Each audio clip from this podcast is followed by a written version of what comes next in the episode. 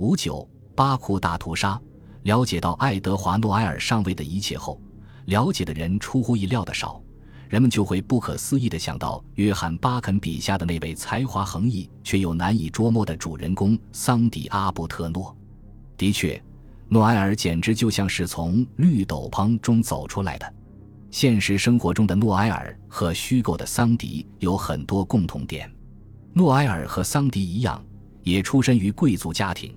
他的祖父是盖恩斯伯勒伯爵。诺埃尔和桑迪一样，也是一位杰出的语言学家，精通波斯语、阿拉伯语和俄语，在亚洲民族中如鱼得水。诺埃尔和桑迪一样，也是个优秀的骑手，而且枪法精准，喜欢去偏僻和危险的地方冒险。还善于乔装打扮，诺埃尔似乎无所畏惧。格特鲁德贝尔称赞他那无所畏惧的勇气，而其他人也证实了这一点。他一刻也停不下来，在战争期间进行了各种冒险。他还被授予了令人梦寐以求的麦格雷格奖章，以表彰他自打博弈以来为保卫印度所做出的贡献。诺埃尔的一位上级阿诺德威尔逊爵士说。他以惊人的移动速度穿过那些险恶的地区，使他成了波斯部落里的传奇人物。而他随后在西北边境的冒险经历也为他赢得了类似的名声。不管他在哪里任职，另一位跟他同时期的巴兹尔古尔德爵士回忆说，他总有一颗永不止息的心，这让他成了一个家喻户晓的人物。然而，在这个时期的苏维埃历史学家看来，他只不过是英国间谍诺埃尔。多少有些偶然。就在战争爆发前几年，那时还是一名年轻的印度陆军中尉的诺埃尔，第一次引起英国当局的注意。在当时，英国官员是严禁进入波斯的，除非得到政治官的授权，一般很少能得到批准。诺埃尔无视这一点，在一次休假中，他伪装成亚美尼亚人溜进了波斯，希望能不被发现。然而，诺埃尔的出现很快就被珀西考克斯爵士的情报网侦探到了，他立马被带到了考克斯这位大人物面前，以说明自己的意图。这一事件可能会毁掉他的职业生涯，但这位年轻军官的胆识以及他那口流利的波斯语，给考克斯留下了印象深刻。精明的考克斯非但没有惩罚他，在狠狠地训斥了他一顿后，反而立即让他接手领馆的工作。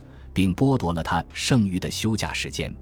不久之后，在考克斯的推荐下，诺埃尔被调到了精英政治部门，那里是培养大博弈玩家的传统摇篮。早在他职业生涯的这个阶段，年轻的诺埃尔的传奇故事就开始流传了。有一次，他回国探亲的时候，钱不够花了，于是当船在炎炎夏日穿过红海时，他顶着锅炉室里的火炉热气，一路上担任司炉工。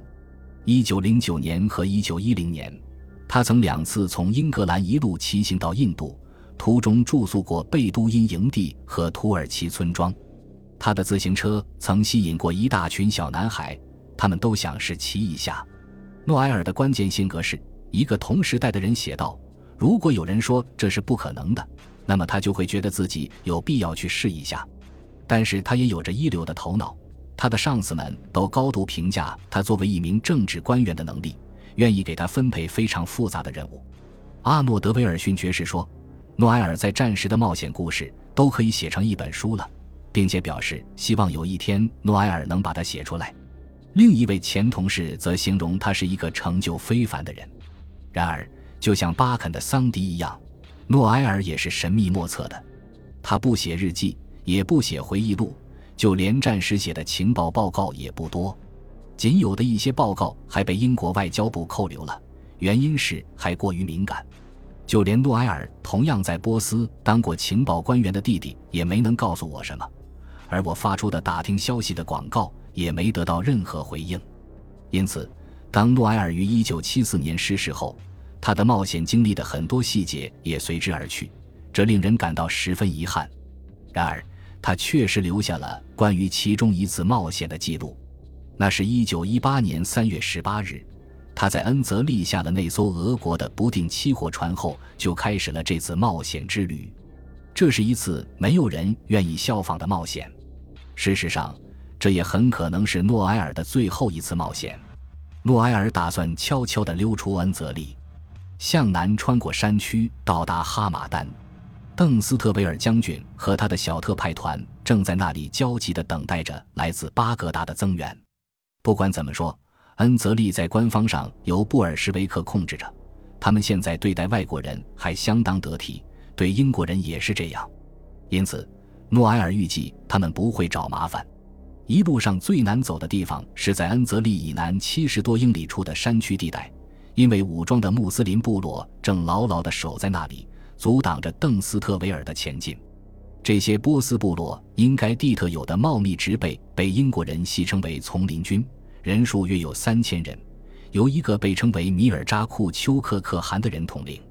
这名首领背景复杂，他是一名激进的波斯民族主义者，曾经发誓要将所有外国人赶出自己的国家，但是却又心怀感激地接受了德国和土耳其的军事援助。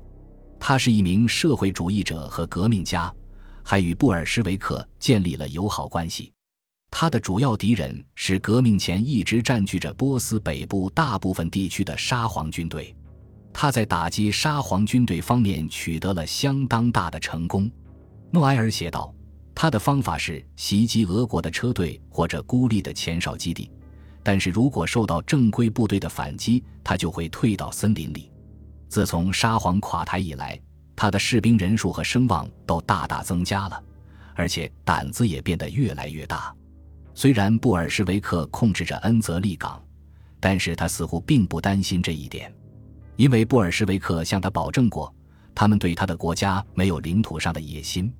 库丘克可汗的丛林军跟布尔什维克一样，虽然都强烈反对邓斯特维尔一行人出现在波斯，但是都还没与他们交战。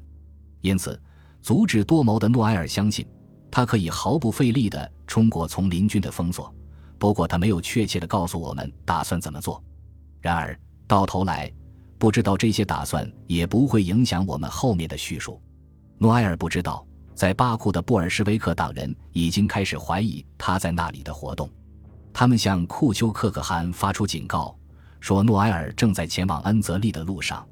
诺埃尔有一位老朋友是恩泽利海关总署署长，他当时正待在这位老朋友的家里安排自己向南的行程。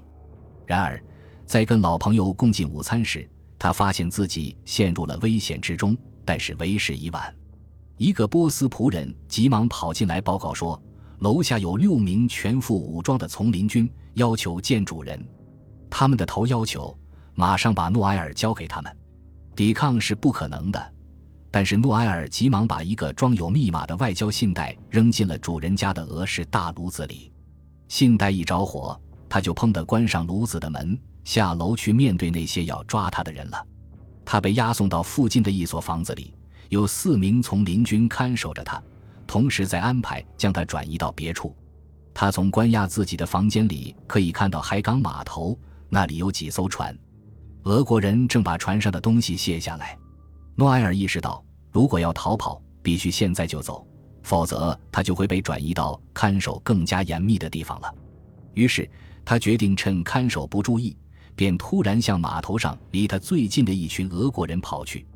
他能说一口流利的俄语，希望能在看守追上之前的几分钟里说服俄国人帮助他。我一直等着，直到看到有大约二三十名俄国人从离临时监狱只有二百码的地方经过。诺埃尔写道。我才一把推开了看守者，跑了出去。他把追兵远远地甩在后面，冲到了俄国人的面前，抓住一个高大的人的胡子，喊道：“把我从这些波斯人手里救出来！”起初他似乎得救了，因为俄国人同意把他带到他们的政委那里去。但是在码头，诺埃尔继续说，有上千个波斯搬运工正忙着装船，他们现在放下了手头工作，聚在一起准备看戏。此外，从林军也不准备交出他们的囚犯。接着就是一场拔河比赛，诺埃尔写道：“而我就是那根绳子。”搬运工们兴致勃勃地加进来，我逐渐感到俄国人让步了。我蓬头垢面，遍体鳞伤，被匆匆推到了水边。在那里，我被装进了一只小船，小船划过一个狭窄的细湖，来到了对岸的一个丛林军驻地，那里没有俄国人或其他人的干扰。诺埃尔的第一感觉是强烈的遗憾，他认为自己将错过高加索和中亚其他地区正在发生的重大事件。我不能再参与创造历史了，他写道，也不能再参与这个极其刺激的博弈了。占领高加索，在黑海到帕米尔高原一带建立一系列新的国家，在那些日子里，这些连做梦都想不到的事情正在实现。世界在变化。一切似乎都有可能。他的第一次逃跑计划失败了，但是他已经在计划第二次了。有一种想法驱使着我，我仍然离外面的世界很近，而在不久之后，我肯定会找到上帝隐藏在丛林里的道路。诺埃尔很快就注意到，逮捕他的人已经拿出了烟枪，开始抽起鸦片来了。他意识到，如果自己能让他们一直吸食下去。那么他们最终就会因沉迷其中而无力追赶他了。本集播放完毕，感谢您的收听，喜欢请订阅加关注，主页有更多精彩内容。